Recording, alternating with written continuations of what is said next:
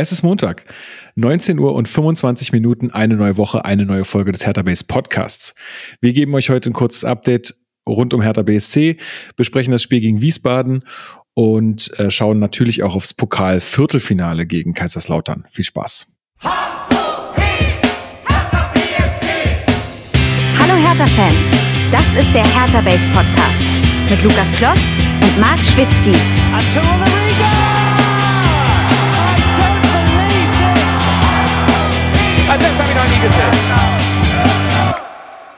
Und damit herzlich willkommen zum Hertha Base Podcast. Mein Name ist Lukas. Ich bin heute wieder euer Moderator dieser blau-weißen Fußballsendung.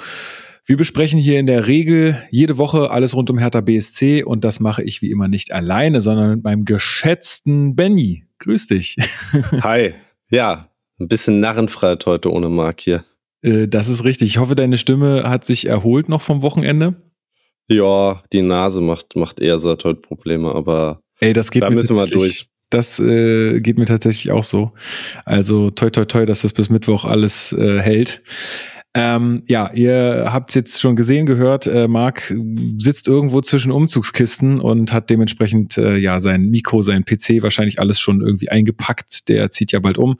Insofern ähm, äh, ja, ist er heute nicht zugegen und äh, wahrscheinlich oder ziemlich sicher auch nächste Woche nicht. Äh, also da müsst ihr mit mir und äh, anderen MitstreiterInnen äh, vorlieb nehmen. Ähm, genau, Benny, wir haben uns jetzt hier dafür entschieden, es auch zu zweit zu machen, obwohl ich das Spiel nicht gesehen habe und du auch nur in Anführungsstrichen live vor Ort warst, also jetzt da nicht die analytischste Sicht drauf hattest. Äh, aber wir haben gesagt, äh, ach, ein kurzes Update kann nicht schaden, äh, wird vielleicht ein bisschen weniger, ähm, ja, sagen wir mal, wirklich analytisch ähm, als sonst. Aber ich denke, das könnt ihr vertragen. Wir haben äh, uns hier für die Regelmäßigkeit entschieden und äh, nicht jetzt unbedingt dafür, dass das jetzt hier in jeglicher Form irgendwie besprochen wird ist halt äh, einfach der Start ins neue Jahr war auch ja mit den jüngsten Geschehnissen komplett durcheinander gewürfelt. Ähm, deswegen, wir müssen erstmal wieder ein bisschen reinkommen. Da sind wir auch schon beim Thema. Ganz großen Dank äh, an alle, die auf die letzte Folge reagiert haben und auch so positiv reagiert haben, äh, wenn man es in dem Sinne so sagen kann. Also ich speziell oder ja, ich glaube, wir alle drei äh, vor Ort hatten ja so ein bisschen, also waren halt einfach so ein bisschen unsicher, ob man dem Ganzen jetzt gerecht werden kann. Ähm, aber wir haben jetzt das Feedback bekommen, dass das äh, wohl alles äh, sehr würdig war und das hat mich sehr gefreut. Ähm, ja, einfach weil man da, glaube ich, so ein bisschen unsicher ist in, in, in der Thematik. Äh, aber mich hat das ganze äh, Feedback dazu sehr gefreut, auch dass äh, euch das da draußen auch teilweise wirklich nochmal geholfen hat, vor allen Dingen denen, die auch nicht vor Ort sein konnten, ähm, das nochmal ein bisschen besser mitzukriegen. Und das war wirklich schön zu hören. Und ähm, ja, vielen Dank dafür, dass das ähm, so gut angenommen wurde. Und ja, puh. ähm, dann äh, natürlich wie immer der Hinweis auf äh, jegliche Feedback-Kanäle an der Stelle, ne? Spotify, Sternebewertungen noch reinhacken, wenn ihr die noch nicht habt. YouTube-Kanal unbedingt abonnieren. Ähm, da wird das jetzt auch immer voller und da kommen ja mittlerweile auch ein paar andere Inhalte rein, als außer der Podcast. Äh, wir haben unsere Discord-Community, die auch, äh, also auch da das Feedback ganz toll, muss ich auch nochmal äh, herausheben sozusagen ähm, da könnt ihr euch auch gerne anmelden. Unser Instagram-Kanal ist auch äh, weiterhin bespielt. Ähm, und alles äh, das findet ihr in unserem Linktree. Ähm, der ist auch verlinkt. Also da sind alle Links nochmal drin, wo ihr hin müsst.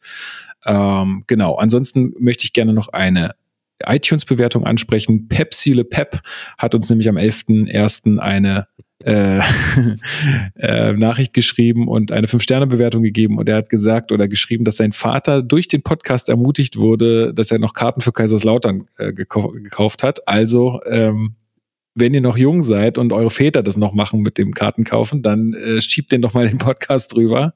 Vielleicht äh, ist dann das nächste Heimspiel euers. Ansonsten noch, äh, und damit haken wir dann äh, die Hausmitteilung auch ab, ähm, noch ein Aufruf, und zwar der Podcast Plumpe Träume, ähm, der auch regelmäßig erscheint neben unserem. Ähm, ich bin ganz ehrlich, ich bin da, äh, ich bin da leider ein bisschen raus äh, seit einer Weile, weil ich einfach, naja, ihr wisst es, Zeitmangel und so. Ähm, aber ich habe ähm, im Discord den Hinweis bekommen, dass die Verstärkung suchen. Und zwar deswegen, weil einer der beiden ähm, jetzt irgendwie verhindert ist für eine Weile und der andere aber sich da nicht alleine hinsetzen möchte. Und deswegen suchen die Verstärkung. Also wenn ihr euch berufen fühlt, ähm, auch mal vors Mikro zu äh, gehen und irgendwie ein bisschen was zu quatschen, ähm, dann äh, ja, schreibt die Jungs an. Also ich glaube, in der aktuellsten Folge, ich verlinke euch die, äh, in der aktuellsten Folge ähm, reden sie auch noch mal kurz darüber ähm, und äh, ja, haben auch alles verlinkt, was ihr wissen müsst. Also schaut auch da gern vorbei. Gut, äh, während Benny noch seine, sein, sein Licht äh, richtet, äh, habe ich jetzt noch irgendwas vergessen oder ähm, können wir in die News starten? Also Hausmitteilung äh, weißt du im Zweifel besser Bescheid als ich, ähm, aber ich denke, wir können in den News starten.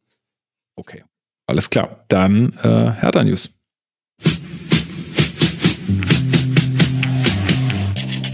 Hertha News.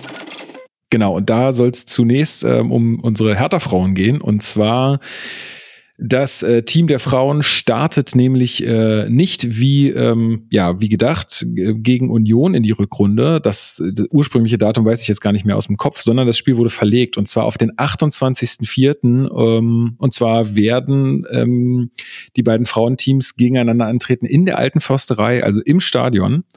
Äh, und zwar geht's da los am 28.04. um 15 Uhr. Ähm, also ich fände schon geil, wenn wir da mit ein paar Leuten vertreten sind. Also ich fand es tatsächlich in der, also der, der, der, der Saisonauftakt im, im, am, im Amateurstadion fand ich ein bisschen mau von Unioner Seite her. Also klar, die, die Herren haben, spielen, ne? die Herren haben parallel gespielt. Ähm, spielen sie auch da parallel? Das weiß ich, ist das bestimmt noch nicht terminiert, oder? 28.04. Weiß ich nicht, ja. Würde mich Aber wundern. Guck mal, ob wir da auswärts Guck oder mal nebenbei an. Also wäre schon geil, wenn wir da mit möglichst vielen Leuten einreiten und da ordentlich Stimmung machen. Ich glaube, ähm, ja, unsere Frauen würden sich sehr freuen, wenn wir da ordentlich Unterstützung liefern, vor allen Dingen in Köpenick natürlich. Der Gegner ist wirklich ernstzunehmend, also die rasieren ja irgendwie alles in der Liga. Ähm, das muss man wissen. Ähm, das ist leider einfach so. Aber nichtsdestotrotz, gerade in solchen Momenten ist, glaube ich, ein Support mehr als angebracht. Ja. Hast du es mittlerweile also, gefunden? Nee, nicht terminiert. Wir spielen zu Hause gegen Hannover an dem Wochenende.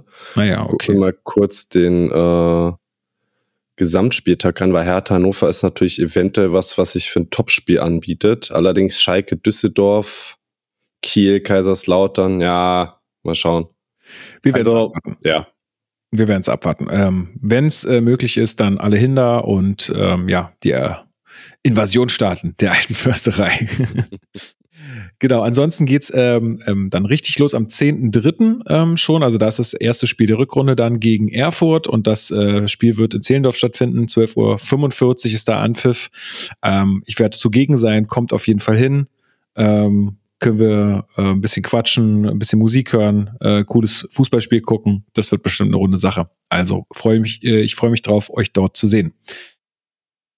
So, und dann kommen wir zu unserem äh, Thema der Herren. Und zwar haben wir eine ja, Neuverpflichtung, kann man ja da gar nicht sagen, es ist eine Laie. Äh, und zwar Ayman Barkok hat uns, äh, ja, ist zu uns gestoßen vom ähm, FSV Mainz 05. Benny, was gibt's zu ihm zu sagen? Welche Lücke stopft der denn in unserem Kader? Er stopft so ein bisschen die Lücke, die äh, auch schon die halbe Hinrunde geklafft hat, seitdem sich gefühlt all unsere offensiven Kreativspieler verletzt haben. Ähm, Duzia ist ja raus seit, ich glaube, Anfang Oktober. Da wurde auch nie so kommuniziert, was genau er hat. Benz hatte sich verletzt. Paiko hatte sich relativ früh verletzt, kommt jetzt langsam zurück. Und bei Masa, der war ja ohnehin Langzeit-Invalide. Ähm, Benny Weber hat jetzt heute auch in einem Kicker-Interview schon gesagt, dass man da am Sommer schon dran war. Mhm. Was ganz interessant ist, weil da wusste man dann natürlich noch nicht, dass die ganzen Spieler sich verletzen werden. Aber Barcock ist ja auch nicht unbedingt dieser, dieser klassische Zehner oder hängende Spitze, auch wenn er das jetzt gespielt hat in den letzten zwei Spielen, sondern auch eher so ein Achter vielleicht, also wirklich mehr so dieser zentrale Mittelfeldspieler und dann der Typ Balltreiber, Kreativspieler, Steckpässe nach vorn spielen. Das, was uns halt so ein bisschen fehlt, weil Martin Dardai eher so für die langen Seitenverlagerungen da ist, Buchalak ist noch nicht so ganz überzeugt, Clemens eigentlich Innenverteidiger ist. Also da fehlt einfach so ein, so ein gewisses Spielerprofil, um uns eben auch unabhängiger von Rese zu machen. Und ähm, ja, ich glaube, genau dafür ist er gekommen. Es gibt, wird gemunkelt, eine Kaufverpflichtung ab einer gewissen Anzahl an Einsätzen. Wie hoch die ist, ist nicht kommuniziert. Das wären wohl allerdings maximal 1,5 Millionen, was, glaube ich, für einen Spieler wie Barcock ein marktgerechter Preis ist. Also da, da bezahlt man jetzt auf jeden Fall nicht zu viel, wenn das greifen sollte. Ähm, und ja, ist, ich glaube, das macht oder ergibt äh, für alle Beteiligten Sinn. Er ist in Mainz, hat es nicht so ganz geschafft, sich da durchzusetzen, war eher aber so ein er hat schon gespielt, ne? Genau, er, er hat gespielt, aber kam, glaube ich, meist so von der Bank, hier mal 20, da mal 30 Minuten. Das ist, glaube ich, auch nicht das, was, was er sich wünscht. Und zweite Liga ist natürlich vom Niveau nochmal ein Stück unter der Bundesliga, so dass er hier auch ein bisschen mehr scheinen kann. Und ich meine, wenn, wenn dann in ein paar Wochen wieder alle fit sind, gibt es einen schönen Konkurrenzkampf und entweder ist er besser als andere, dann spielt er und dann wird es auch Sinn ergeben, ihn zu verpflichten. Oder er setzt sich halt nicht durch, aber dann hat man zumindest jetzt für die Wochen da noch eine Option mehr. Und der hat ja, ich finde, sowohl gegen Düsseldorf als auch in Wiesbaden jetzt durchaus gezeigt, dass er der Mannschaft helfen kann. Genau, da gehen wir gleich da, äh, darauf ein. Ja, also ich habe irgendwer in der WhatsApp-Gruppe hatte damals geschrieben, dass er so ein bisschen das Serda-Problem hat, also dass er mhm. so nie so richtig sein, sein, sein Potenzial bisher hat abrufen können. Ähm, ja, also ich bin mal gespannt. Ich würde sagen, neue Station, neues Glück. Ähm, ich hatte, habe ihn jetzt in den ähm, Szenen, äh, die ich von ihm sehen konnte, ähm, ja auch erstmal positiv wahrgenommen und ähm, bin gespannt, was wird, weil man weiß es halt ja immer, also so früh sind die Spieler ja meistens auch noch irgendwie noch unbelastet, äh, können in so einer neuen Mannschaft irgendwie einen neuen, neuen Impuls äh, geben. Ähm, man muss das halt mal ein paar Spiele jetzt abwarten, mhm. inwiefern das da nachhaltig ist. Und gleichzeitig ist die Mannschaft mittlerweile ja, glaube ich, ist ein anderes Gefüge, in was man reinkommt, als so noch vor einem halben Jahr oder, oder einem Jahr. Da war es häufig ja so, Spieler kommt, äh, ist super gut und, und passt sich dann dem Niveau der Mannschaft an, weil auch einfach intern überhaupt nichts, nichts klappt, nichts klickt. Ähm, kann mir vorstellen, dass es als Neuzugang momentan etwas dankbarer ist, irgendwie in diesen Verein dazu zu stoßen, auch wenn sein Timing vom Wechsel natürlich einfach super ungünstig äh, gelaufen ist. Er kam ja, glaube ich, äh, ja einen Tag nach ähm, dem Tod von Karl Bernstein und ähm, ich weiß nicht, inwiefern ihn das belastet. Und natürlich wird er wissen, dass jetzt, also, dass es nicht so die normale Stimmung ist und nicht seinetwegen so ist. Und trotzdem ist es ja irgendwie was, ähm, womit man auch als Spieler, glaube ich, klarkommen muss, wenn, wenn man da irgendwie ankommt und denkt, jetzt kann man richtig loslegen und alle um einen herum sind irgendwie so ein bisschen ja, in, in so einem, so, so wie, wie vor so einem Stoppzeichen und ähm, niemand weiß gerade so wirklich hin mit sich selbst und das vereinfacht natürlich den Einstieg nicht gerade. Ja, also das stelle ich mir auch schwierig vor. Ne? Also ich wäre, ich weiß, ich kenne ihn jetzt ja nicht vom Typ her, aber ich, ich wäre ja auch irgendwie so, dass ich dann irgendwie mal versuche, irgendwie einen lustigen Spruch zu machen und so. Aber also es ist ja viel schwieriger, in so, ein, in so eine Situation reinzukommen, mhm. als wenn jetzt die Stimmung total gelöst wäre. Ähm, ja, äh, gebe ich dir recht, das ist natürlich ähm, schwierig, aber ey, äh, vielleicht ist es auch so, dass er äh, sagt, ähm, der Fokus liegt jetzt gerade irgendwie auf anderen Dingen, das ist auch okay und ich kann jetzt sozusagen ein bisschen hier unterm Radar fliegen. Vielleicht tut ihm das auch ganz gut. Wir werden es abwarten. Auf jeden Fall erstmal schön, dass es dann doch noch äh, geklappt hat, wenn man eh schon an ihm dran war. Ähm, das bedeutet ja auch, dass das irgendwie auch ein Spielerprofil ist, was bei Benny Weber eh schon auf dem Zettel war. Äh, und ja, ich, nicht nur irgendeine Lücke stopft, so, so von wegen ähm, so ein Schnellschuss ist oder so. Richtig, es ist nicht so eine Notlösung, die man irgendwie spontan aus der, aus der Hüfte schießt, sondern da stecken vermutlich ein paar mehr Gedanken hinter. Ja, wir freuen uns drauf. Gut, dann würde ich sagen, kommen wir auch schon zur Spielanalyse.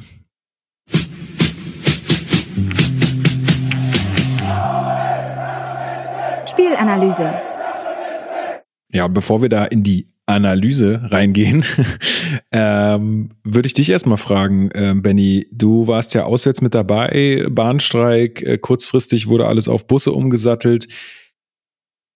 Also vor allen Dingen vor dem Hintergrund der letzten Woche, letzten Tage, wie war die Stimmung? Also wie kriegt man da so eine Normalität in so eine Auswärtsfahrt vielleicht auch wieder rein? Ähm, ja, nach den, nach den Ereignissen. Erzähl uns mal so ein bisschen, wie, wie du das wahrgenommen hast. Tatsächlich ja. Also ich, ich hatte während der Fahrt musste ich sehr selten an Kai Bernstein denken und ich hatte auch nicht den Eindruck, dass es die Reisegruppe jetzt irgendwie so, so ganz aktiv begleitet. Ähm, also das Thema kam natürlich hier und da drauf im Bus. Also ich hatte hinter mir ein Gespräch gehört, vor mir welche, ähm, das ist klar, dass das nicht irgendwie totgeschwiegen wird oder dass das halt einfach Teil davon dieses Vereins gerade ist und der Sachen, die die Leute beschäftigen. Ist jetzt aber nicht so, dass die Stimmung deswegen großartig getrübt war. Ähm, war zumindest mein Eindruck. Ähm, gab auf der Hinfahrt durchaus schon Leute, die da ganz ordentlich sich weggetankt hatten im Bus. Ähm, also würde ich jetzt nicht sagen, dass das so die, die, das große Hemmnis war. Ich weiß, dass Kreise vorm Spiel noch zur Kurve gesagt hatte, dass sie probieren, das irgendwie normal durchzuziehen und dass man aber Verständnis haben soll, wenn vielleicht das eine oder andere nicht so ganz klappt oder man doch halt merkt, da ist noch eine Hemmung da. Muss ich aber auch sagen, im, Spiel echt Respekt, dass, ähm, will jetzt nicht sagen, es hat gut geklappt, das klingt so ein bisschen sehr banal, aber ähm, man hat es jetzt nicht unbedingt gemerkt, was, glaube ich, ähm, auf eine gewisse Art und Weise auch ein gutes Zeichen ist, dass man da vielleicht auch ähm, zumindest für 90 Minuten sich voll auf den Fokus, äh, auf den Support fokussieren kann. Ähm, glaube ich, auch eine ganz gute Generalprobe für, für das Spiel am Mittwoch gewesen, so rein von der Stimmung, weil das, wenn es jetzt mal angenommen, Kai Bernstein wäre jetzt eine Woche später verstorben und man wäre jetzt quasi vor dem Wiesbaden-Spiel damit konfrontiert gewesen, ähm, hätte das, glaube ich, einen deutlich größeren Einfluss noch aufs Kaiserslautern-Spiel gehabt. So hat es jetzt quasi ein Spiel, um, um wieder irgendwie in den normalen Rhythmus zu kommen, in Anführungsstrichen.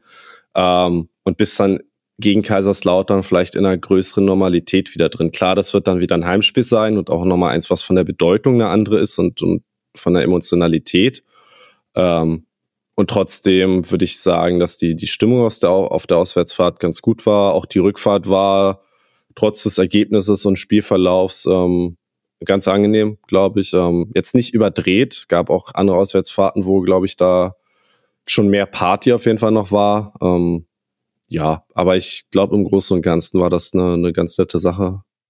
Ich glaube, das also dass das, ich habe auch Videos gesehen vom Blog, also da war ja zwischenzeitlich, da ging es ja ab wie sonst was. Also das war schon richtig stark. Ähm, es war gefühlt Heimspielstimmung. Also es, es gibt ja hin, hinter den Toren quasi zwei kürzeren Tribünen. Ähm, schon gesehen bei Wiesbaden so wirklich aktiv war so das mittlere Drittel, während das bei uns echt die gesamte Länge war. Ähm, ja, das war, war schon auch zu hören. Äh, ja. irgendwie, ich habe ähm, die ersten 30 Minuten im Radio verfolgen können, also dass ich noch auf dem Fahrrad irgendwie. Äh, da hat man es auch krass gehört. Also, und was ich sagen will, ist, ich glaube, dieser sehr würdige Rahmen ähm, beim Spiel gegen Düsseldorf mhm. und die ganzen, ja, also einfach, das war einfach ein guter Abschied und ich glaube, umso ja. würdevoller und äh, besser dieser Abschied ist, ähm, um, und so sehr man sich darauf fokussieren kann, desto leichter fällt es dann auch wieder irgendwie in eine gewisse Normalität zu kommen. Und ähm, ja, dass, ähm, dass es so gut geklappt hat, ist ja auch gut, weil es muss irgendwie weitergehen. Und ähm, ja, also mir, mir hat's wirklich gut gefallen, was ich da gehört habe. Das äh, war stark. Wolltest du noch was sagen dazu? Ja, hat Spaß gemacht. Weit an, an sich eine, eine launige Auswärtsfahrt. Ähm, Stadion wirklich sehr klein. Äh, weiß gar nicht mehr, wer es gesagt hat, als, als wir angekommen sind und so die erste Reaktion. Ach, das ist das Stadion. Das sieht ja aus wie der Rewe bei mir um die Ecke. Weil das halt von außen wirklich ist, ist nur so ein Stahlwelblich ähm, Gebäude, was halt einfach, ja, nicht, nicht wirklich größer als das eigentliche Spielfeld ist. Ähm, und äh, ja, da, da gibt es durchaus einige Einkaufsläden und Supermärkte in Berlin, die da, glaube ich, ähm, imposanter aussehen, so rein von der Größe. Ähm, ja, ist schon, merkst halt einfach, dass das kein normaler Zweitligist ist. So, ähm, ja, bei Steven, all, ja. Steven hat gesagt, das sieht aus wie ein Baumarkt. ja, also deswegen, bei, bei allem Respekt, ähm, die haben sich das sportlich verdient, da in der zweiten Liga zu sein. Die sind jetzt auch nicht gerade im Abstiegskampf. Die haben gegen uns zweimal gewonnen. Ähm, ja.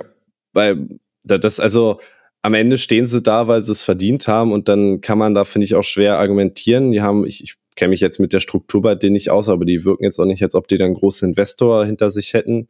Die haben halt wirklich tausende Sponsor Sponsoren, also in einem Stadion ist alles vollgekleistert und jeder Spieler auf der Anzeigetafel wurde mit einem anderen Sponsor angezeigt. Jede oh, gelbe Karte war von einem Sponsor präsentiert. Ähm, Stadionname verkauft, was ja auch Standard ist. Also das ist wirklich die die kriegen, glaube ich, von keinem Sponsor so wirklich viel Geld, aber die Masse macht's dann einfach. Ähm, ja, ich glaube, das ist bei diesen Stadien, die, die so viel äh, glatte Fläche hat, haben, wo, wo man es auch anbringen kann. Ich meine, wir mhm. sind da sehr verwöhnt, glaube ich, einfach, weil, weil wir irgendwie gar nicht so die Flächen zur Verfügung haben im Stadion. Also es ist nicht optimal, sage ich mal, um, ja. um äh, Marketing zu betreiben. Und ich habe das, glaube ich, in Magdeburg auch gesehen. Da ist ja rundum ums Stadiondach sind überall so Minisponsoren angebracht und so.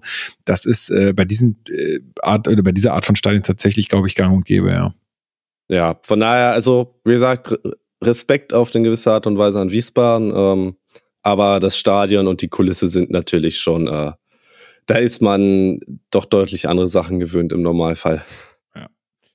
Gut, dann kommen wir doch mal zum Sportlichen. Ähm, Hertha ja, also nach Düsseldorf, nach, der, nach dem Unentschieden ähm, mit zehn Niederlagen, äh, mit zehn Spielen ohne Niederlage, so.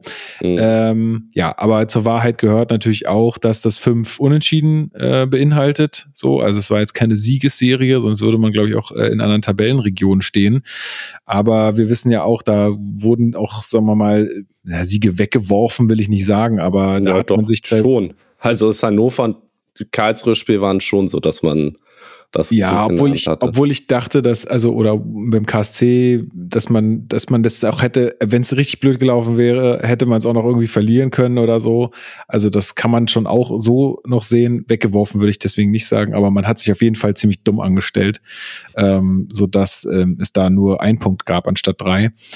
Ähm, ja, und mit diesem ja, also gewisses Selbstverständnis fährt man dann nach Wiesbaden und ich weiß nicht genau so, was deine Erwartung war, aber also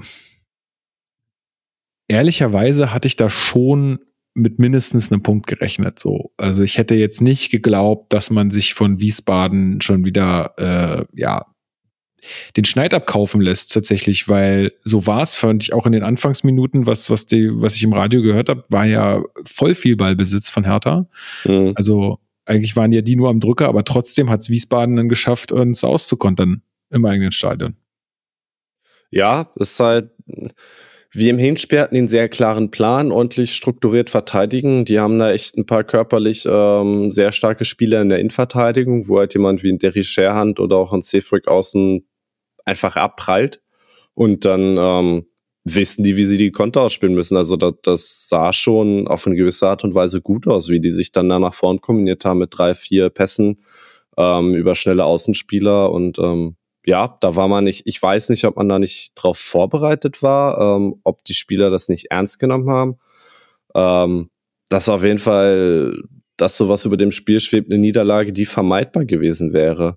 Weil Hertha hat jetzt nicht so schlecht gespielt. Du hast gesagt, man hatte viel Ballbesitz, man hat das dominiert, man hat sich zumindest so bis an den 16er gut durchkombinieren können. Ähm, da spielt auch ein, ein Barcock zum Beispiel eine, eine ganz gute Rolle. Ähm, ja, und dann fängt die werden sich, halt die Konter. Genau, die werden sich auch gedacht haben, naja, Hertha mit den Ambitionen, die dieser Club hat, äh, werden die das Spiel machen müssen. Also mhm. ihr habt da den Ball, viel Spaß damit und wir äh, wissen, wo eure Schwachstellen liegen. Vielleicht kommen wir da mal zum Elefanten im Raum, was auch, glaube ich, beim Einzelnen oder sich auch über das gesamte Spiel wieder erstreckt hat. Ähm, Marc Oliver Kempf ja im letzten Spiel ähm, ja zwei Elfmeter verschuldet ich habe ehrlicherweise danach gesagt, den kannst du eigentlich so in der Form nicht aufstellen. Ähm, Paldada hat ihn ja auch ganz klar angezählt nach dem Spiel.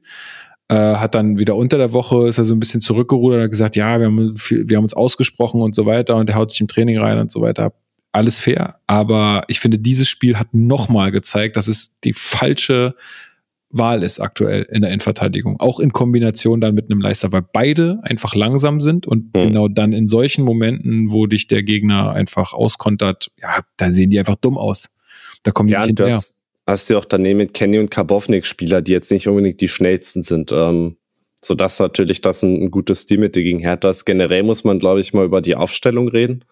Ähm, weil ich habe den ja, Eindruck, dass Dada hier ein, ein, paar Fehler einfach gemacht hat. Ähm, das eine ist, dass er wie schon in Gelsenkirchen mit Kenny und Seefolk auf der rechten Seite gestartet ist. Ähm, was ein bisschen verwunderlich ist, weil Martin Winkler ist ja halbwegs fit wieder, hat ja dann auch eine gesamte Halbzeit gespielt. Ein Palko Dada ist eigentlich wieder zurück. Ähm, wurde schon gegen Düsseldorf eingewechselt. Wieso man da jetzt auf den C-Volk zurückgreift, ähm, erschließt sich mir ehrlich gesagt nicht so ganz. Dann hast du eine Doppel-6 aus äh, Martin Dada und Buchalakis, die auch beide nicht die schnellsten sind. Das heißt, du hast halt wirklich keinen schnellen Spieler hinten. Ich kann den Ansatz verstehen, dass Dada sagt, wir haben wahrscheinlich viel den Ball und das sind zwei sehr gute Passspieler auf der 6, ähm, anders als ein Clemens vielleicht, dem, dem Dada das dann nicht so zutraut oder das zumindest nicht eine, eine ausgesprochene Stärke von Clemens ist und man dann sagt, gut, die Übersicht, die, die Passstärke wollen wir da haben. Ähm, aber es hat bisher nicht funktioniert und es hat auch gegen Wiesbaden nicht funktioniert. Dann halt Kämpfe in der Innenverteidigung, haben wir gerade drüber gesprochen. Also aber so ein paar Entscheidungen, wo schon mit der Aufstellungsbekanntgabe, wie auch im, im Stadion so gesagt haben, puh, ähm, ob das was wird. Ähm, wir waren insgesamt immer noch zuversichtlich, weil ich glaube, die meisten von uns hatten so, so das wie du, dass man bei allem Respekt vor Wiesbaden und bei aller Demut, das ist immer noch ein Aufsteiger aus der dritten Liga, den musst du als Absteiger aus der ersten Liga schlagen können. Ähm, dass man jetzt zweimal gegen, gegen, gegen die verloren hat, ist auch einfach, das sind halt sechs Punkte, die, die so unendlich wichtig sind, wenn man irgendwie um den Aufstieg mitspielen möchte. Ähm, ja, und das einfach so per personell und dann irgendwie von, von der Vorbereitung, wie man in das Spiel reingegangen ist, ähm, vielleicht ein bisschen zu leichtsinnig, den Gegner ein bisschen zu sehr unterschätzt, ähm, was als Fan des eines, aber irgendwie als, als Trainer und Mannschaft ähm, auf keinen Fall passieren sollte.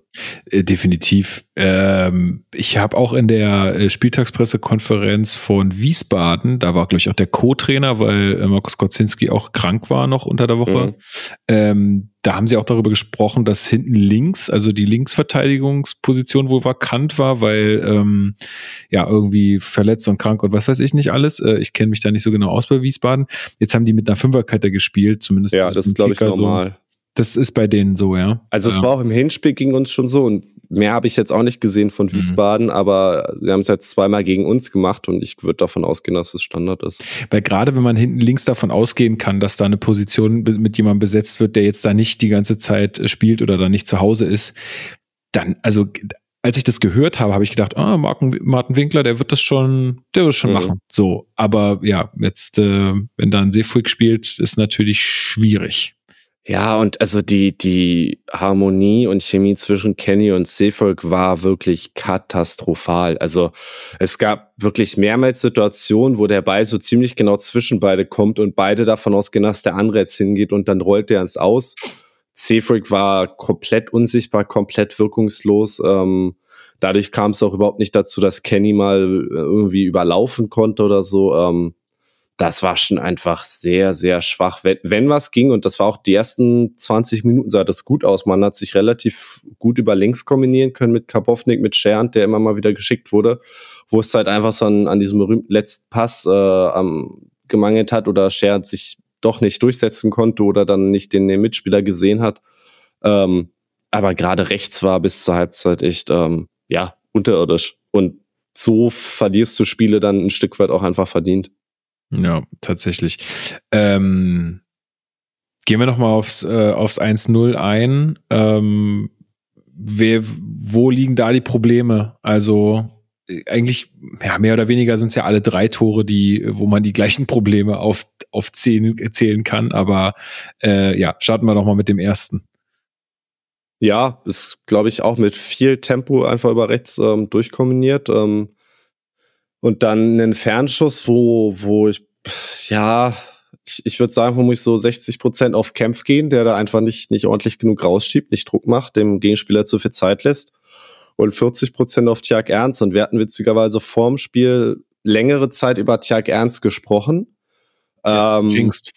Ja, mit, mit der Aussage, dass er natürlich super ist und für das Alter echt eine Bank ist und äh, ein, ein Top-Torhüter im Verhältnis dass somit die größte Schwäche aber Fernschüsse sind, dass er da häufig nicht so ganz ideal aussieht. Der hatte im, im Pokal ja das Ding von Feray bekommen. Ähm, der hatte gegen Düsseldorf war, glaube ich, auch ein Fernschuss dabei. Ja, also zumindest von, von 16er Kante, das, äh, der, der Anschlusstreffer.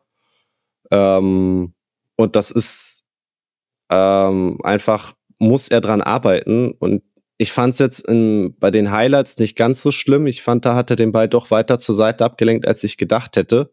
Und der Winkel wird sagen. für den Wiesbadener tatsächlich relativ spitz. Ähm, ich weiß nicht, ob er den immer so macht. Schlussendlich kommt er aber als erster ran, schaltet als erster. Kenny ist da, glaube ich, auch nicht so ganz ähm, mit dem Kopf dabei. Ähm, ja, und dann steht's halt 1-0 und du, du mühst dich da halt äh, 20, 25 Minuten ab und merkst, wir drücken hier. Und dann fällt's, komm aber nicht, nicht vors Tor und dann fällt's aus dem Nichts das 0-1 und ähm, das ist schon so ein Moment, wo man sich denkt, boah, jetzt auf einmal zwei Tore schießen müssen, das äh, wird hart. Das ist es, ne? Also äh, zwei Punkte noch. Ähm, der erste, ich fand auch, dass er den gar nicht so schlecht abgewehrt hat. Also wie gesagt, da geht halt auch viel auf die auf die Kappe der Abwehr, dass er äh, den Ball erst noch so parieren muss und dann war der halt wie gesagt gar nicht so äh, also nicht gar nicht so weit nach vorne abgeprallt, sondern das ging schon auch äh, ganz gut zur Seite. Da würde ich dann eher fragen, warum ist da keiner ähm, und warum kann der Spieler den, sich den Ball da schnappen und dann ähm, einnetzen? Also ich würde da gar nicht so viel Kritik an Ernst üben tatsächlich. Mhm. Ähm, und die zweite Sache ist, natürlich spielt es Wiesbaden brutal in die Karten. Ne? Also wenn der Gameplan davor schon war, okay, wir nutzen die Umschaltmomente, ähm, dann ist er ja mit einem 1-0 im Rücken noch einfacher umzusetzen, ne? weil Hertha ja noch mehr ähm, machen muss. Dann gab es eine Szene, ähm, da wollte ich auch noch drüber sprechen, und zwar in den Highlights äh, war das so, ja, Barcock fordert irgendwie Handelfmeter und dann haben sie so eine Szene eingespielt, wo ich sagen würde, hä, ja, na, was ist denn das sonst außer Hand? Hast du das gesehen? Ja, ich, ich hatte jetzt die Sportschau-Highlights geguckt, da war es nicht, aber ich weiß, dass für im Stadion so ein bisschen, es war, war so ein Schuss von 16er Kante, ne? Und der dann ja? wird so abgefälscht, geht in, zur Ecke und wir waren uns alle sehr unsicher, ob die Hand dran war oder nicht. Das, also es hätte auch Bauch sein können, das, es ging einfach super schnell und die Hand ja. war halt relativ eng am Körper. Ähm, und wir haben dann gedacht, gut, sie werden es checken und das wird schon hinhauen, weil das wäre ja, wenn dann relativ eindeutig.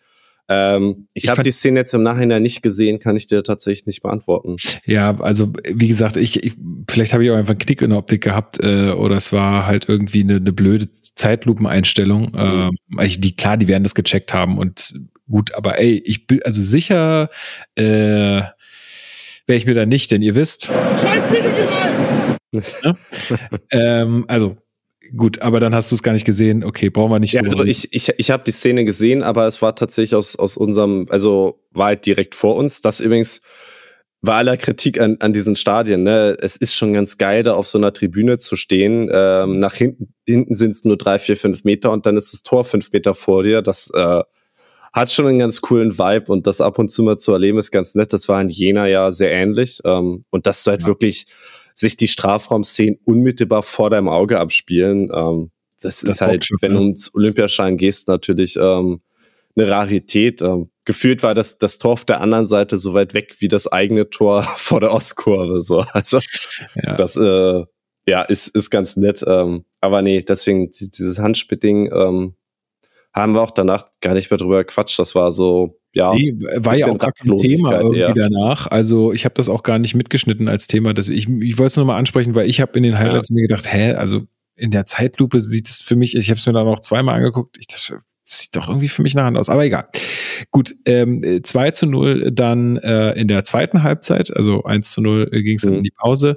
Ähm, dann wurde, wurde irgendwas umgestellt auf unserer Seite. Ähm, ja, also Winkler kam für Seevolk ja. und ähm, warte, was war das andere? Ja. Es gab noch nee, passt. Wechsel. Das, äh, genau, die, der zweite Wechsel war dann aber erst Stimmt. im 57. Richtig, kam später, genau. Und ähm, das, also die ersten Minuten nach der Halbzeit waren richtig, richtig gut. Also die haben dann leider aufs andere Tor ge gespielt, sodass man es nicht mehr ganz super gesehen hat, aber das sah ein bisschen zielstrebiger, ein bisschen mehr Tempo aus. Winkler ist sofort positiv aufgefallen und es gibt ja dann auch diese Aktion mit der Flanke, wo Tabakovic aus zwei Metern mhm. ähm, zum Kopfball kommt. Den halt aber wirklich, also der Winkel ist nicht, nicht super. Es war, war glaube ich, schon wenig Platz, um da am Torwart vorbeizuköpfen. Ähm, und er köpft halt aber irgendwie genau auf ihn rauf aus, der Entfernung. Das echt so. Äh, ja, da hatte der, der, hatte der Torhüter schon noch einen guten Reflex, weil er den irgendwie dann mit der Schulter so, die Schulter so hoch nimmt. Ja, ähm, ich glaube trotzdem, wenn du den platzierter köpfst, äh, hat der Torwart da kaum eine Chance. Und äh, das ist halt so wirklich, wir vergeben vorne das Ding ähm, und irgendwie so eine Minute später, zwei Minuten später fällt halt das 0-2 und mit dem 0-2 war halt echt so ein bisschen, ja, da setzt so Resignation ein, zumindest bei mir, weil wir haben es eben schon gesagt, nach 0-1 wurde das schwierig. Nach 0-2 da irgendwie drei Tore in, in 40 Minuten zu machen, fast ein Ding der Unmöglichkeit. Ja. Ähm, bis dann halt so aus dem Nichts dieses Kenny-Tor kommt. Ja. Was der, also Hut ab vor Kenny, da, dass der stramme Schüsse äh, kann, das haben wir zu, zu Genüge gesehen in der Hinrunde, aber dass er den jetzt auch so gefühlvoll hinten reinlegen kann. Äh, da hat der Zeug Wiesbadener Torwart den, glaube ich, sehr spät, sehr schlecht gesehen. Ähm, aber trotzdem, schönes Tor und macht er macht er mega gut und zeugt ja von einem unfassbaren Selbstbewusstsein. Also ja. diese Saison ist Kenny wirklich Hut ab, ey. Also krass. Zeugt äh, aber auch davon, dass es hilft, einfach mal aus der zweiten Reihe raufzuschießen. Also das war aus so in dem Spiel, wo man sich denkt, boah, die wollen sich da halt bis an den Fünfer jedes Mal rankommunieren. Und du. ich finde das einen löblichen Ansatz, ähm, weil das ist so für mein, ich find's schön, wenn so Fußball gespielt wird. Ähm, aber gerade in so einem Spiel, die Sonne hat geschienen, ähm, einfach mal abziehen und gucken, wo der Abpraller landet. Ich meine, das 1-0 war ja genau so ein Tor gegen uns. Und sich dieses Steam-It zu bedienen, hätte ich mir gewünscht, dass man das da mal öfter macht. Du hör mal in Folgen von vor drei, vier Jahren bei uns rein. Es sind genau dieselben Sätze unter dem Dardai-Fußball. Ich habe immer gesagt, Leute, schießt doch einfach mal aus der zweiten Reihe, probiert's doch einfach mal. Es wird irgendwas äh, dabei äh, entstehen und es ist ja auch nicht so, dass es bisher nicht vorgekommen ist, ne? Aber man hat manchmal wirklich das Gefühl, die wollen diesen Ball ins Tor tragen und das ist dann gegen solche Mannschaften, die darauf einfach eingestellt sind, auch brutal schwer. Ja, ja also. zumal sie es ja können. Ich meine, äh, Sharon Tatz gegen Düsseldorf ganz gut gemacht von der 16er Kante. Winkler hat so schon ein paar Mal getroffen. Barcock ist sowieso ein guter Techniker. Kenny hat jetzt zur Genüge bewiesen, dass er es kann. Ähm, selbst ein Barton Dada ist mal in der Lage, da eine Facke auszupacken in der Theorie. Also ist ja nicht so, dass wir keine Spieler haben, die das mal probieren könnten. Ja, aber das scheint äh, so ein kleines Muster im Dardai-Fußball zu sein, auf jeden Fall. Ähm, ja, und dann ähm, alle Hoffnungen werden dann begraben mit dem 3 zu 1. Wie vielte Minute war das? 72. Äh, genau, und dann ist ja wirklich viel zu lang äh, zu gehen, äh, als dass man dann noch äh, äh, da davon sprechen könnte, dass man das noch schafft, ähm, das Spiel komplett zu drehen. Also zumindest nicht in der aktuellen Verfassung, in der wir offensiv äh, stecken ohne Rese. Hm. Das ist leider dann einfach äh, zu viel. Es gab übrigens tatsächlich noch volle fünf Minuten Nachspielzeit. Ne? Wir ja, standen alle so und dachten, ja, ist halt, das Spiel ist ja seit zehn Minuten gelaufen, mehr oder weniger, und die packen nochmal fünf Minuten rauf. Ich verstehe, warum sie es machen müssen, aber naja. Ja. Ja, also ich, mehr kann ich tatsächlich auch zum Spiel gar nicht äh, beitragen. Ähm, ich glaube, was man jetzt eher noch besprechen kann und äh, besprechen muss und sollte, ist, ähm, was das jetzt mit dem Aufstieg? Und äh, ja. wenn man mich jetzt fragen würde, dann würde ich ganz klar, ich würde mich da auch gar nicht absichern, insofern so jetzt unter den aktuellen Voraussetzungen, sondern für mich war es das jetzt. Also das ähm, sind jetzt, glaube ich, äh, drei Mannschaften, die neun oder mehr Punkte weg sind von uns. Äh, ja, zehn. Also zweiter und dritter sind zehn Punkte, erster genau. 14 Punkte weg. Ach echt, und so viel? Ich ja, Pauli hat 39, wir haben, ah nee, 26, 13, sorry, 9 und 13. Richtig, genau. Ja, aber es sind ja auch noch, äh, wir sind Zehnter, ne? allein die, die Masse auch an Teams, die davor steht. Also da, da gibt's ja so viele Punkte, die, die zwangsläufig verteilt werden. Richtig. Das wollte ja. ich auch noch sagen. Diese Liga ist super eng. Das ist gar keine Frage. Und da kann auch noch viel passieren. Aber ähm, ja, es gibt auch einfach viel zu viel Defizite, die die Hertha hat und die andere Mannschaften dann eher weniger haben. Also klar, man, man sieht, dass es irgendwie schnell auch nach oben gehen kann. Ne? Fürth ist da das beste Beispiel irgendwie. Also damit hätte ja irgendwie keiner mehr gerechnet, dass sie da oben stehen ähm, zu dem Zeitpunkt. HSV jetzt wieder ein bisschen abgestürzt, aber auch Düsseldorf ging, also das sind alles so starke und konstantere Mannschaften. Ja, Hannover da sehe ich einfach keinen, also keinen äh, ähm, Hoffnungsschimmer, auch vor allem äh, ja vor dem Hintergrund, dass äh, Rese ja auch erst jetzt zurückkommt und auch nicht direkt wieder ähm, seine voll, volle Leistung abrufen ja. kann. Ja. Ähm, du hättest eigentlich das Düsseldorf-Spiel schon gewinnen müssen. Da kannst du halt sagen, ey, starker Gegner, besondere Umstände, kein Rese. Da war oder ist auch dieses Unentschieden so im, im Gesamtkontext absolut in Ordnung. Aber wenn du halt dann nicht gegen Wiesbaden es schaffst zu gewinnen, ähm, das ist ja, es geht ja auch nicht nur rein um die Punkte, die da jetzt fehlen, sondern auch einfach, wie sich die Mannschaft jetzt präsentiert hat. Und es gibt ja wenig Hoffnung, dass man nach so einem Spiel dann gegen Pauli, gegen Fürth, gegen den HSV auf einmal gewinnen kann. Natürlich spielen die mehr mit, äh, stellen sich nicht so hinten rein, man hat ein bisschen mehr Platz. Ähm, aber die Punkte trotzdem, werden dir trotzdem fehlen. Das ist Richtig. einfach, also selbst nach Düsseldorf oder Düsseldorf hast du gerade schon gesagt, ähm, ja, hätte man eigentlich gewinnen müssen, um, also äh, da schon hat man schon abreißen lassen, mehr oder weniger, Ja. äh, nach oben hin.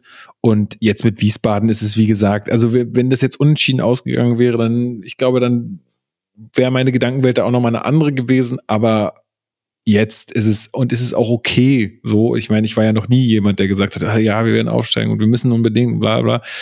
Ähm, ich glaube, dass ähm, das ist jetzt, äh, das, also wie gesagt, es ist für mich besiegelt. Ähm, ich hoffe jetzt einfach nur, dass das nicht irgendeinen Spannungsabfall äh, auch in der Mannschaft zur Folge hat, weil auch die werden wissen, pff, also irgendwie wird's wird's hier diese Saison nichts mit dem Aufstieg und dass jetzt dann nicht irgendwie so ein ja so ein Spannungsabfall einsetzt, der dann auch wieder die Kontro Konzentration leiden lässt, noch mehr Ja. als in manchen Momenten überhaupt schon.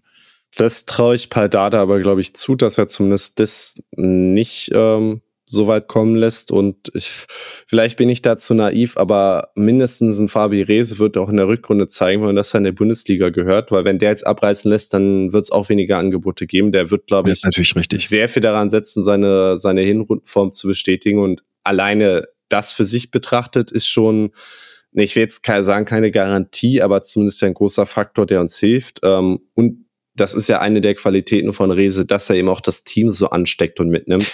Wollte ich gerade Ähm, sagen, weil ich glaube, dass Einzelinteressen, äh, das ist äh, schön und gut, aber das reicht, glaube ich, nicht. Also nur weil bestimmte Spieler sich zeigen wollen, das wird nicht reichen, weißt du, so ein äh, Ja, hast du auch bei. Luke Bacchio gesehen letztes Jahr, ne? Genau, also äh, ja, also ich glaube auch nicht, dass wir jetzt irgendwie in Abstiegsnöte kommen oder so. Das, da- daran glaube ich auch nicht. Äh, dazu ist dann die individuelle Klasse doch zu hoch äh, und andere Mannschaften zu schwach. Aber wie gesagt, nach oben hin, boah, wird's schwer. Und äh, Marc hat's ganz gut geschrieben in seinem, in seinem Artikel für RBB. Ich glaube, es wird halt einfach darum gehen, wie beendest du jetzt diese Saison und wie verkaufst du dich bis zum Ende der Saison? Weil das wird das wird vor allem brutal wichtig, einfach aufgrund ja dessen, dass dass du natürlich bestimmte Spieler halten möchtest, dass du äh, was entwickeln möchtest für nächstes Jahr ähm, und das fängt jetzt schon an. Ne? Du willst Also- ja auch Anreize dann im Sommer für Spieler schaffen. Du, du willst denen ja sagen können, hey, guck her, wir haben es nicht geschafft, aber wir haben das Jahr so und so gespielt und genau. wenn wir dich holen und noch ein, zwei andere, dann haben wir nächstes Jahr Chancen, oben wirklich anzugreifen. Und wenn du jetzt irgendwie rumdümpelst, auf Platz 12 die Saison beendest, ähm, ist das, glaube ich, auch nicht förderlich, nächstes Jahr einen guten Kader aufzustellen. Ähm, Ganz genau. und ähm, ich will jetzt hier keine Trainerdiskussion aufmachen, zumindest noch keiner, aber ich glaube, dass auch Paul Dardai intern durchaus unter Beobachtung steht und äh, da nicht alle anderen Personen unbedingt sagen, wir werden auf jeden Fall mit Dada auch ins nächste Jahr gehen. Ähm, und ich kann mir Also- vorstellen, dass auch Pa- also er, ich, ich, er wird wahrscheinlich gute Chancen haben, aber ich glaube nicht, dass er eine komplette Narrenfreiheit besitzt. Und auch ein paar da, der muss, glaube ich, jetzt zeigen, dass er weiterhin spielerische Ansätze finden kann, dass er den Kader managen kann, dass er mit einem Spieler wie Kempf äh, das irgendwie damit umgehen kann. Weil das, also das ist für mich, also vielleicht äh, schieße ich mich jetzt auch dazu sehr drauf ein, aber er sagt ja, oder er hat ja auch den, den Satz gesagt von wegen, ja, manche Dinge kann ich nicht coachen. So. Aber einen Kämpf nach so einer desaströsen Leistung gegen Düs- Düsseldorf wieder aufzustellen, nachdem er ihn nach dem Spiel auseinander nimmt, äh, und, und ihm dann wieder die Chance zu geben und also ich finde schon, dass man gerade Stellungsspiel oder auch Bereitschaft äh, in die äh, ähm, also in, in die Defensive zu gehen schon coachen kann. Also das das sind schon Dinge, die ein Coach irgendwie verantwortet, finde ich. Vor allen Dingen, wenn er dann jemanden aufstellt, der vorher so äh, eine schwache Leistung gezeigt hat. Also da muss ich leider sagen, da ja, da dafür ist er auf jeden Fall in der Verantwortung und Ja. äh, da würde ich ihn überhaupt nicht rausnehmen. Also ich, ich glaube, Pardada wird gut daran tun, dieses halbe Jahr auch ordentlich ähm, jetzt abzuwickeln und zu Ende zu bringen und da irgendwie nächste Schritte zu gehen, die eine gewisse Hoffnung wecken können. Ähm, weil ich glaube, sonst wird man sich da im Sommer eventuell auch nochmal zusammensetzen müssen. Und Weil- ähm, für mich, also dieses ganze, ja, und es ist ein Umbruch und viele junge Spieler und äh, was er auch manchmal bemüht, ne, dieses Narrativ, so, hey, hier muss sich erstmal wieder was entwickeln und so. Ich finde, dass, äh, also vor allen Dingen auf, in den Tabellenregionen, wo wir uns jetzt gerade befinden, da zählt das einfach nicht, ne? Also wenn man jetzt irgendwo Fünfter wäre und man würde jetzt irgendwie entscheidende Spiele irgendwie verlieren, äh, um, um wirklich ganz oben mitzumischen, dann würde ich da sagen, okay, den Punkt gebe ich dir. Aber da unten, weiß ich nicht. Also, das ist ja jetzt ein halbes Jahr, was, wo genau so eine Entwicklung stattfinden müssen, weil du hast jetzt eine relativ große Menge an Spielen ohne großen Druck. Ähm, und irgend, irgendwann müssten ja auch Entwicklungsschritte zu sehen sein. Und ähm, ich meine, ein Entwicklungsschritt geb ihm- war schon, sorry, dass ich nochmal reingrätsche, aber ja, ein Entwicklungsschritt war schon, war ja schon diese, diese ungeschlagen Serie. So, das, ist- Ja. das ist ja was, was wir lange nicht gesehen haben bei Hertha. ja, gebe ich dir.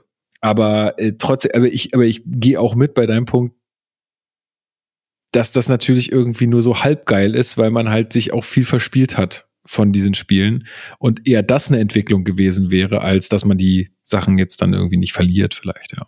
Ja, und ich, ich wäre auch einfach, dass ein, ein Clemens vielleicht jetzt ähm, doch wieder mehr spielt, dass ein Gechter mal ein paar, paar Einsätze bekommt, dass ein Schernd, auch wenn Rese fit ist, ähm, weiterhin spielt, dass dann ein Benze und ein Ibumasa eingebunden werden, wenn sie wieder fit sind. Das sind halt genau die Spieler, wo jetzt so ein ideales halbes Jahr ist, wo die sich mal austesten können und du halt nicht sagst, wir müssen ab jetzt für jedes Spiel gewinnen, sondern wir können meinetwegen gegen Paderborn ein Spiel verlieren. Das, also es ist immer noch Profisport und man darf da nicht ohne Ambition reingehen. Aber das ist, wenn es mal eine Phase jetzt in den letzten Jahren gab, wo du dir erlauben kannst, mal ein Spiel mit Fehlern zu machen, dann kommen die ab jetzt. Ja, und dann mache ich sie lieber mit einem äh, Martin Dada in der Innenverteidigung oder mit einem Maser auf der 10 als mit einem Kempf in der Innenverteidigung, weil das Ja. bringt uns nicht weiter, weil der Typ wird ja sehr wahrscheinlich ähm, einfach auch dann nächste Saison nicht mehr bei Hertha spielen. Äh, dafür verdient er zu gut und ähm, dann versucht doch lieber jetzt was zu entwickeln. Also das habe ich nach Düsseldorf schon gesagt, dass ich mir wünschen würde, dass man jetzt anfängt, schon für die Zukunft zu denken. Ja. Und ähm, ja, keine Ahnung. Äh, vielleicht gibt es irgendwelche Klauseln, dass er aufgestellt werden muss oder so. Ja, Ähm, auch, ein Bucher Lackes muss jetzt, finde ich, nicht mehr unbedingt spielen. Ja, obwohl ich den gar nicht so schlecht gesehen habe in den letzten Spielen. Also es war, fand, also ich finde, an ihm hat es irgendwie nicht so gelegen aus meiner Sicht. Ja, aber es, es bringt Hertha wenig, wenn Buchalakis jetzt Einsätze sammelt, weißt du, weil da wird nicht mehr so viel mehr kommen, glaube ich. Und das ist auch keiner, den du irgendwann nochmal mit Gewinn verkaufen willst. Ähm, aber ja, war auch nur ein Beispiel. Ja. Vielleicht wollen wir zu dem Spiel kommen, was auf jeden Fall ähm, wichtig Das- ist und wo man sich gleich. keine Experimente erlauben kann. Das machen wir gleich, denn ähm, was ich auf jeden Fall oder wen ich auf jeden Fall noch würdigen wollen würde, ist nämlich der Spieler, der Spieler des Spiels aus dem Discord. Und ihr habt da wieder abgestimmt und ähm, ja, äh, Barkok hat da ganz klar äh, den Spieltag gewonnen mit 19 Stimmen. Ähm, gab noch ein paar Stimmen für Gabovnik, äh, für Buchalakis gab es tatsächlich auch vier Stimmen. Seefolk hat auch eine Stimme bekommen, warum auch immer. Aber der kriegt einfach so einen Daumen für sein, für sein Sein einfach. Äh, Ähm, ja, also da äh, der Neuzugang ähm, mit 19 Stimmen Spieler des Spiels. War ein solides Kann man- Spiel. Kann man, glaube ich, auch so unterschreiben, ja. Ja, ja, also der, wa- was er da mit dem Ball teilweise angestellt hat und Gegner vernascht hat, das, das sah schon ganz gut aus. Da fehlt halt einfach der Ertrag noch in Form von Vorlagen und Toren. Aber also diesen, diesen Flair, dieses gewisse Etwas, das bringt der Mann auf jeden Fall mit. Safe. Gut, du hast es gerade angesprochen. Äh, wir wagen den Ausblick auf äh, Mittwoch. Am Wochenende wird wieder Fußball gespielt. Wer macht das Rennen? Weiß ich gar nicht, wer spielt denn überhaupt? Also erstmal wird nicht unter der Woche gespielt, sondern schon am Mittwochabend, am 31. um, wann geht's los? 2030? 18.30 Gegen- Stadionöffnung. Genau, gegen den ersten FC Kaiserslautern. Ähm, die Roten Teufel kommen nach Berlin.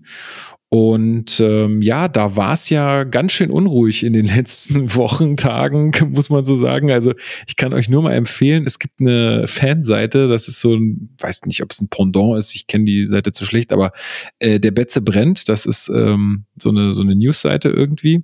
Und da gibt's immer so ein Stimmungsbarometer. Äh, und ich hatte das in unsere WhatsApp-Gruppe damals äh, irgendwie geteilt. Äh, als das so mit Gramozis irgendwie gerade alles aktuell war, diese Themen, dass irgendwelche Spieler da äh, nicht mehr zum Training kommen wollen und den irgendwie weghaben wollen, weil sie nicht wie in der Kreisliga trainiert werden möchten und so. Da war das Stimmungsbarometer ganz schön weit unten bei 2, irgendwas von 10. Äh, also eins ist in dem Fall alles schlecht und zehn ist alles bestens. Dieses Stimmungsbarometer hat sich natürlich äh, nach dem letzten Spieltag äh, auf 3,26 verbessert ähm, nachdem man, glaube ich, 4-1 äh, gewonnen hat ähm, gegen Schalke. Gut, jetzt ist Schalke auch Schalke. Ne? Ähm, und das ist auch so ein bisschen meine Hoffnung. Ich weiß nicht, ob du da mitgehst, aber ich hoffe so ein bisschen, dass die sich da irgendwie zu sehr in, äh, in Sicherheit wiegen, dass man nach so einem tollen 4-1 Heimsiegerfolg denkt sich, ah, und jetzt kommt da, jetzt fahren wir nach Berlin und die verlieren sogar gegen Wiesbaden, jetzt machen wir die auch noch im Pokal weg dass man, ja, dass man dann vielleicht auch eher so ein bisschen unsicherer wird und bei uns das eher mit Wiesbaden so ein Schuss vor den Bug ist, äh, um zu sagen, okay, scheiße, wir müssen uns doch richtig zusammenreißen, wenn wir hier irgendwie äh, Spiele gewinnen wollen. Wie, wie guckst du da drauf?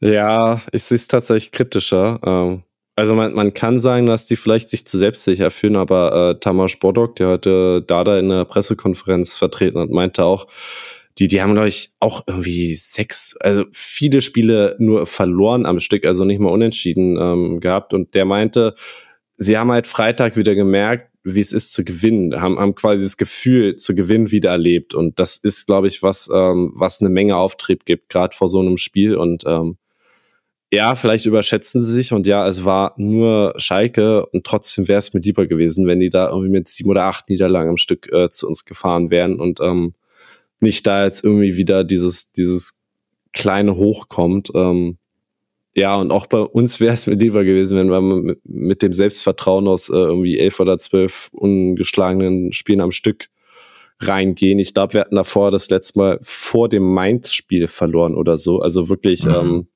wirklich ja auch von Pokal zu Pokal dann zu Pokal ähm, so eine Serie mitzunehmen, wäre, glaube ich, sicher wichtig gewesen. Er wird natürlich ein Heimspiel und Hertha hat, glaube ich, gezeigt, dass sie Heimspiele im Pokal können in dieser Saison. Und ich glaube, das Setting ist auch einfach, da, da ist ja auch alles, die Banden und so sehen ja alles anders aus, ist ja alles in diesen mit, mit DFB-Pokalsponsoren, Pipapo, ähm, ist ja kein normales Ligaspiel. Und ich habe so ein bisschen die Hoffnung, dass da im Hinterkopf quasi das Hamburg-Spiel nochmal wieder erwacht. Ähm, und auch ein Fabi Rese wird ja höchstwahrscheinlich zumindest im Kader stehen. Und das sind ähm, Aspekte, die mir dann doch noch so ein bisschen Hoffnung geben, zumindest. Ja, vor allen Dingen, das Stadion wird ja ausverkauft sein. Also auch das eine Kulisse, die ja nicht allzu häufig äh, in, im Olympiastadion dann ja. äh, zu haben ist. Deswegen allein da schon wird, wird die Mannschaft, äh, glaube ich, ganz andere, ganz andere ja, Atmosphäre vorfinden.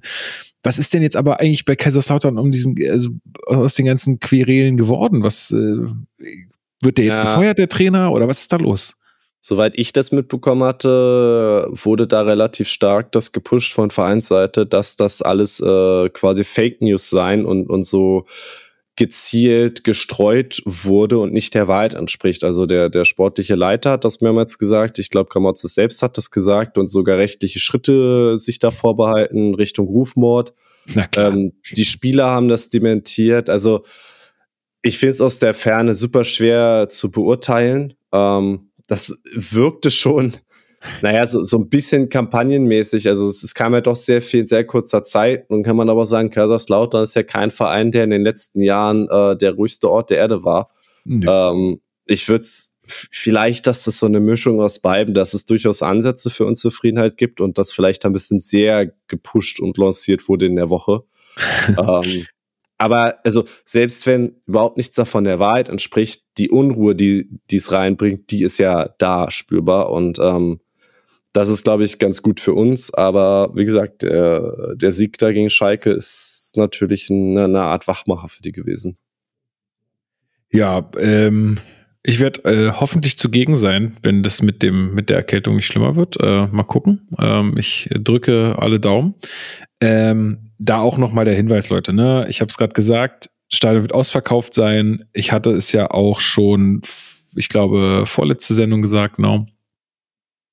Schaut bitte, dass ihr da niemanden reinschmuggelt in die Ostkurve. Es wird einfach zu voll. Es wird ein Sicherheitsrisiko für alle dort. Ähm, es wird ein Risiko für unsere Ostkurve, so wie wir sie kennen, weil wenn das zu große Ausmaße annimmt, auch über die Zeit, weil Hertha ist angehalten, da irgendwie eine Hand dran zu kriegen an die, äh, an die Geschichte. Und wenn das nicht funktioniert, dann werden irgendwelche anderen Maßnahmen ergriffen. Also dann werden da Drehkreuze installiert und dann machen die Drehkreuze zu, wenn halt voll ist und solche Geschichten. Und ich glaube, das wollen wir alle nicht erleben. Ähm, deswegen nochmal die Bitte einfach, helft da dem Verein auch, helft auch Hertha, da irgendwie ähm, ja, eine Hand dran zu kriegen. Schmuggelt euch, wenn ihr mit Leuten, die vielleicht nicht so häufig da sind und jetzt keine Dauerkarte für die Ostkurve haben, schmuggelt euch dann meinetwegen andersrum raus äh, und äh, in Oberring oder so, wo dann doch immer noch mal ein bisschen mehr Platz ist, dass ihr dann mit denen zusammenstehen könnt. Aber versucht einfach bitte da äh, ja, die Kurve zu entlasten, weil das ist teilweise schon ähm, wirklich gerade in der Mitte einfach ähm, ja un unschön. Und wenn da irgendwie was passiert, dann wird's bitter. Genau, ähm, aber mal zurück zum Sportlichen. Ähm, was glaubst du? Ist schwierig zu sagen, ne? Der Pokal, ne? Und so, der hat halt seine eigenen Gesetze. Also, ich bin tatsächlich äh, eher Sieg als Niederlage. Unentschieden kann man ja nicht sagen. das äh, Nach 90 ist Minuten. schwierig. Ähm, Aber noch so ein Elfmeterschießen halte ich nicht durch. boah, Das ja, kriege ich nicht hin. Es hängt halt super viel davon ab, wie fit Rese ist. Ne? Und ähm, ich, ich weiß, Gesundheit geht vor und ich will da jetzt auch gar nichts anstiften oder irgendwie zu, zu gering bewerten, aber ey, dieser Pokal ist so unendlich wichtig. Lieber soll Rese sich da jetzt wieder kaputt machen und nochmal vier Wochen ausfallen, als dass wir da rausfliegen. Ähm, ja, also es wäre super wichtig, dass, äh, dass Rese irgendwie da fit wird und ähm, ich glaube, man kann die Bedeutung dieses Spiels nicht hoch genug hängen. Wenn man, wenn man das gewinnt, steht man einfach im Halbfinale vom, vom DFB-Pokal. Ähm, und dann ist es ein Spiel, was irgendwie zu diesem ganz, ganz großen Traum fehlt, zumindest mal ein Finale im, im eigenen Stadion spielen zu können. Und ey, es sind noch Mannschaften dabei, die schlagbar sind, wenn man jetzt vielleicht nicht gerade auf Leverkusen oder Stuttgart, ah nee, Leverkusen spielt ja gegen Stuttgart, ne? Ähm, aber wie auch immer, das ist einfach, die, der DFB-Pokal kann diese Saison, naja, unsterblich machen, würde ich fast sagen, unabhängig davon, wie die Liga läuft. Und ähm, ja, ich kann nur hoffen, kommt hin, ähm, wenn ihr Tickets habt, krakeert euch da die Seele aus dem Leib und, und gibt einfach alles, weil ähm, das wird, glaube ich, groß, sehr groß. Wann ist denn das nächste Spiel äh, im Pokal? Also sind es dann vier Wochen oder wie, wie lang? Hatten wir auf der Busfahrt auch drüber gequatscht. Ich glaube, es hieß irgendwie Anfang, Mitte April, irgendwie sowas im, im, im Dreh. Okay. Also, Also ist dann Rese. theoretisch. Okay. Ja, also da muss man dann hoffen, dass wenn man gewinnt, dass man dann auf Mönchengladbach oder Saarbrücken trifft, die dann noch wegmacht. Und dann das Finale im eigenen äh, Stadion und dann, dann Ja, ich meine auch, wenn, wenn, keine Ahnung, Düsseldorf jetzt gegen Pauli gewinnt und wir im, im Olympiastadion gegen Düsseldorf nochmal spielen, das für, also ist jetzt auch kein Spiel, wo ich sage, ist man chancenlos, ne? Aber ich gerade jetzt nach Samstag, ey, erstmal nur bis Kaiserslautern denken und ich glaube noch gar nicht so viel weiter, weil äh, wenn man da jetzt irgendwie zu große Hoffnungen hegt, ähm, ist, kann man vielleicht doch härter auf dem Boden der Tatsachen landen, als man das irgendwie noch vor einer Woche dachte. Ja, das, ich bin da eh ganz, ganz entspannt. Also ich werde jetzt nicht tot äh, traurig sein, wenn das nicht klappt. Das ist äh, ja leider so im Fußball, gerade bei so K.O.-Spielen. Du kannst doch die bessere Mannschaft sein und verlieren. Also es ist, Und allein, dass wir ins, ins vierte Finale gekommen sind und dieses Spiel gegen den HSV hatten, so wie das abgelaufen ist, das hätte ja vor der Saison äh, jeder mit Kusshand genommen. Eben. Und klar werden dann äh, viele sagen, ja, aber die Chance kriegst du so nur einmal und alles richtig. Und man darf, denke ich, auch traurig und enttäuscht sein. Aber ähm, ja, so ist Fußball, ne? So. Ähm, was wollte ich noch sagen zum Pokal? Eigentlich nix. Äh, ach so, doch, ich wollte noch meinen Tipp abgeben. Ich glaube, wir, wir gewinnen das Ding. Ich glaube, wir Ja, ich sag äh, 2-1 in 90 Minuten. Ich sag 2-0 in 90 Minuten. Kaiserslautern schießt kein Tor. weil Kempf nicht in der Innenverteidigung steht. ich hab's mir gekniffen. Ich habe überlegt, ob ich was sage. Dann, ja, es tut mir leid und ich, ihr kennt uns, äh, wir hauen hier auf niemanden irgendwie absichtlich drauf oder so, aber sorry, es ist jetzt wirklich die letzten beiden Spiele, das war wirklich gar nichts. Da muss man äh, jetzt auch einfach mal Konsequenzen ziehen als Trainer. Und wenn man das nicht kann, dann weiß ich auch nicht mehr weiter. Gut, ich glaube, äh, dann haben wir es soweit ähm, für die Folge. Ich glaube, länger brauchen wir jetzt einfach auch nicht machen. Ihr habt ja auch nicht so lange, um, äh, um die Folge hier zu hören bis Mittwoch. Ne? Also ähm, dann ist es auch vielleicht ganz gut, wenn die ein bisschen kürzer ist. Die nächste Folge äh, erscheint dann trotzdem erst am Montag, weil dazwischen schaffen wir es einfach nicht mehr. Ähm, ich habe hier Family Fire am Wochenende und das wird eh alles crazy. Deswegen, ähm, ja, äh, müsst ihr dann bis Montag warten. Ähm, ja, ansonsten, ach so, du wolltest noch einen Hinweis geben und zwar am ja, Wochenende. Genau, wir spielen ja am Samstag gegen Hamburg, aber erst um 20.30 Uhr. Ähm, und ich nehme an, der, der Großteil von euch wird es mitbekommen haben. Es gab ähm, im Rahmen dieser Korrektivrecherche, ähm, dass sich da rechte, identitäre AfD, CDU-Leute getroffen haben und ähm, ja über ich sage es, wie es Deportationspläne gesprochen haben. Ähm, das hat dazu geführt, dass deutschlandweit seit jetzt so eineinhalb Wochen ähm, massive Proteste gegen Rechtsextremismus überall stattfinden, selbst in, in kleineren Dörfern und Städten, selbst in, in Sachsen, Sachsen-Anhalt, Thüringen, ähm, da wo man irgendwie immer so dachte, dass, dass da ja doch der weit überwiegende Teil einfach ähm, politisch sehr weit rechts angesiedelt ist und ähm, ich finde das ein sehr tolles Zeichen, ähm, macht sehr viel Mut. Ähm, auf Twitter gibt's wirklich etliche Posts, in welcher Stadt wann, wie viele Leute sind und waren. Und in dem Zuge der Hinweis, dass auch in Berlin am nächsten Samstag um 13 Uhr ähm, wieder so eine Demo stattfindet, organisiert und ausgerufen vom Paritätischen Gesamtverband. Ähm, vielleicht kann Lukas da auch einen Link noch in die Shownotes machen. Wenn du mir zuschickst, mache ich das gerne. Mache ich, ähm, wo ich glaube, vorm Reichstag auf der Wiese aufgerufen wird, sich da zu versammeln. Und ähm, ja, ist, glaube ich, ähm, Demokratie ist einfach eins der höchsten Güter, was wir in dieser, in unserer Gesellschaft haben, in, in Deutschland, in Europa haben. Und ähm, ich glaube, es gibt sehr wenig, wo es sich so sehr für lohnt, äh, einzustehen und äh, für einzutreten. Und ähm, ja, das ist eine gute Sache. Kommt da um 13 Uhr vorbei, dann ist man da ein, zwei Stunden, kann dann mit den Leuten, mit denen man so ins Stadion geht, nochmal auf drei, vier Stunden und sich in irgendein Lokal, irgendeine Bar setzen und von da dann entspannt zum Stadion fahren. Ich glaube, das wäre dann ein sehr runder Samstag.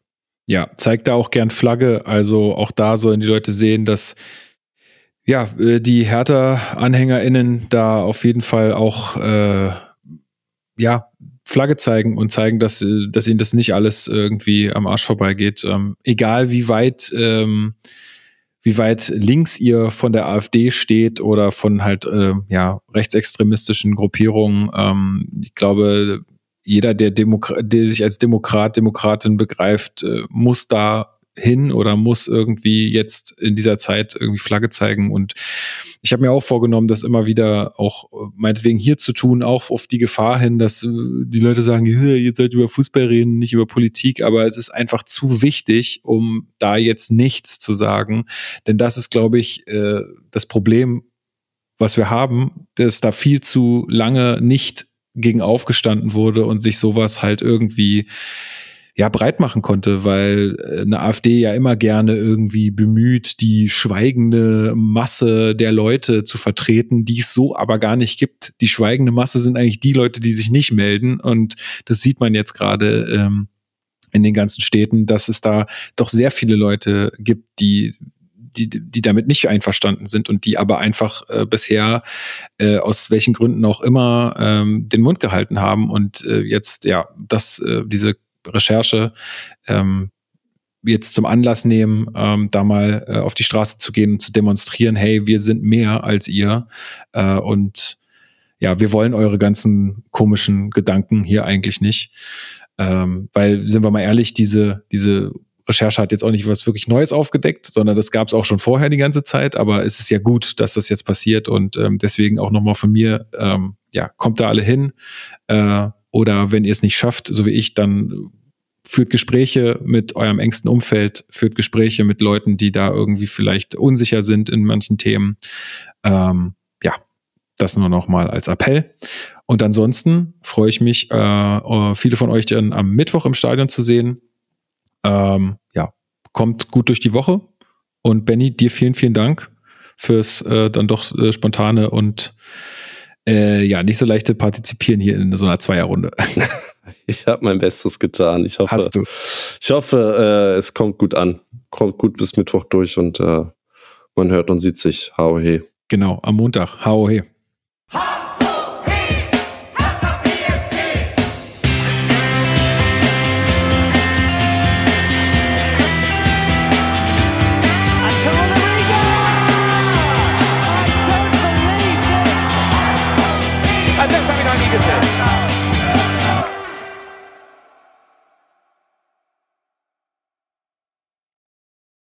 Schatz, ich bin neu verliebt. Was? Da drüben. Das ist er. Aber das ist ein Auto. Ja, eben. Mit ihm habe ich alles richtig gemacht. Wunschauto einfach kaufen, verkaufen oder leasen. Bei Autoscout24. Alles richtig gemacht. Wie baut man eine harmonische Beziehung zu seinem Hund auf? Puh, gar nicht so leicht. Und deshalb frage ich nach, wie es anderen Hundeeltern gelingt, beziehungsweise wie die daran arbeiten.